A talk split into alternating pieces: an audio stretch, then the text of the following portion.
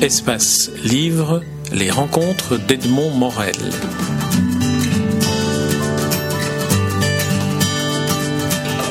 Michel Indenock, nous nous rencontrons à Montréal dans le cadre du Festival interculturel du conte du Québec, le, le 13e euh, du nom. Ça va peut-être lui, lui, porter chance pour vous, un raconteur d'histoire.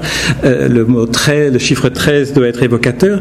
J'aimerais que vous, vous réagissiez sur euh, une euh, des phrases que j'ai reprises de votre présentation de ce qu'est un conte, je ne sais plus, sur un site internet, où vous disiez en forme de, de poème ce qu'était le conte. Vous dites les contes sont le grand miroir de l'homme. J'aimerais que vous commentiez cette, ce vers.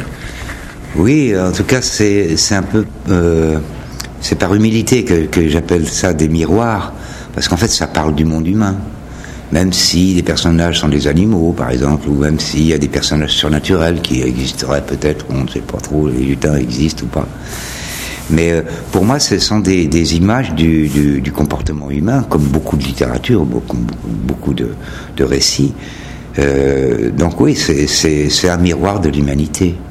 Et, toute l'humanité se retrouve dans les contes, alors que dans la littérature, pas forcément.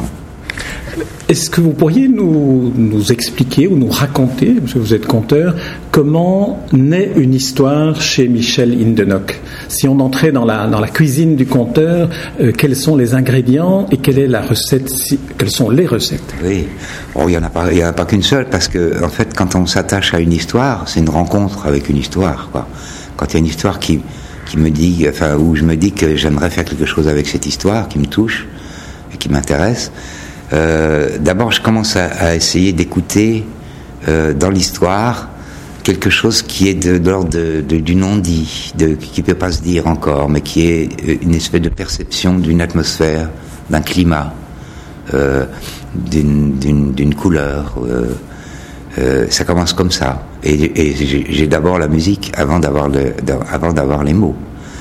Et la musique décide des mots que je vais employer. En fait, c'est le langage euh, euh, que les gens euh, perçoivent comme le choix des mots, les, tournures littéraires qu'on peut avoir.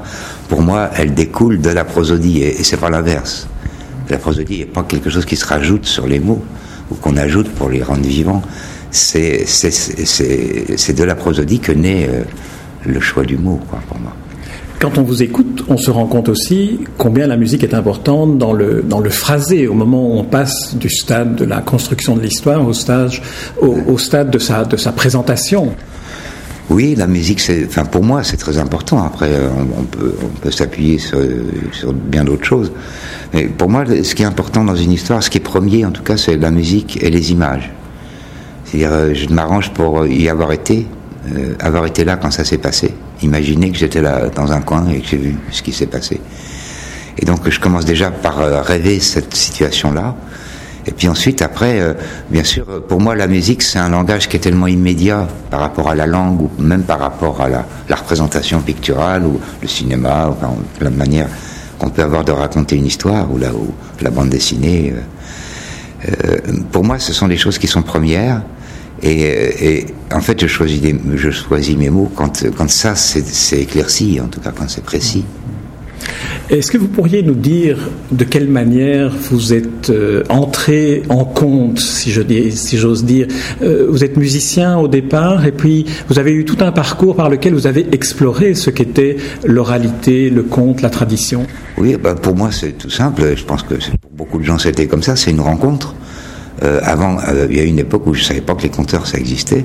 Et puis un soir, ben, j'ai entendu les compteurs. J'ai dit oh là là là là, ça je veux, apprendre à faire ça. Et euh, voilà, c'est parti comme ça. C'était euh, à Vannes et c'était une rencontre organisée par Bruno de la Salle. Et c'est la première fois que j'ai vraiment approché la matière du conte et surtout du conte merveilleux quoi. Et ça, ça m'a ça m'a fait une émotion qui continue encore à résonner aujourd'hui. Donc euh, je suis encore dedans, quoi. Est-ce que à froid, il serait possible que vous nous donniez un petit extrait pour, qu'on, pour que ceux qui nous écoutent, qui ne vous ont pas encore vu sur scène, puissent se rendre compte de ce dont nous parlons quand on parle de cette euh, sorte de, de, rythme musical de votre phrasé lorsque vous êtes en train de raconter? Oui, euh, bon, ce qui me vient comme ça tout de suite, c'est par exemple euh, écric, écrac, et l'histoire va sortir du sac. Il était une fois un roi. Et ce roi, c'était un tyran, il voulait que tout le monde se prosterne sur son passage. Et puis un jour, comme ça, il arrive dans un village, tous les habitants sortent dehors pour saluer le roi. Mais ce jour-là, tout le monde a baissé la tête devant le roi. Tout le monde, sauf un. Celui-là, c'était un petit enfant. Voilà, par exemple.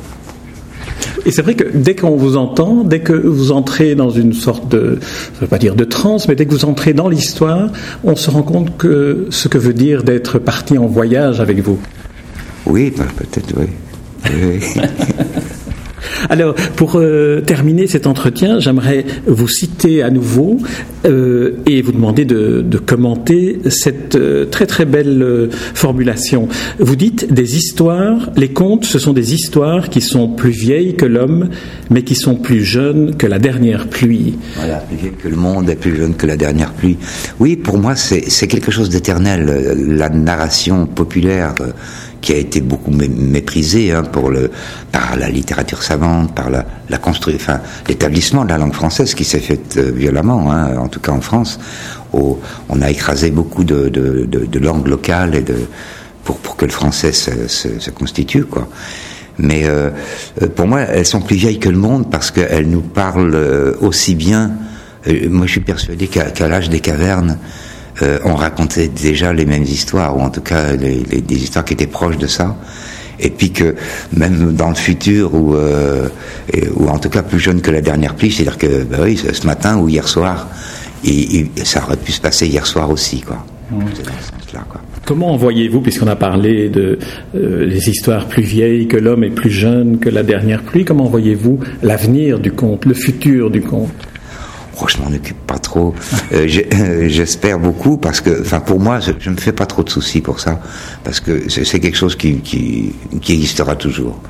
Euh, J'ai un ami qui, qui, dit que le conte c'est quelque chose qui résiste à, la panne d'électricité, par exemple. Donc, il peut y avoir n'importe quelle catastrophe. Euh, tant qu'il y aura des gens qui, qui ont une, une langue pour parler et des oreilles pour écouter, il y aura des occasions de se raconter des histoires. Ça, c'est éternel. Eh bien, c'est sur cette éternité, Micheline Denoc, que je vous propose de terminer cet entretien. Je vous remercie. Merci à vous.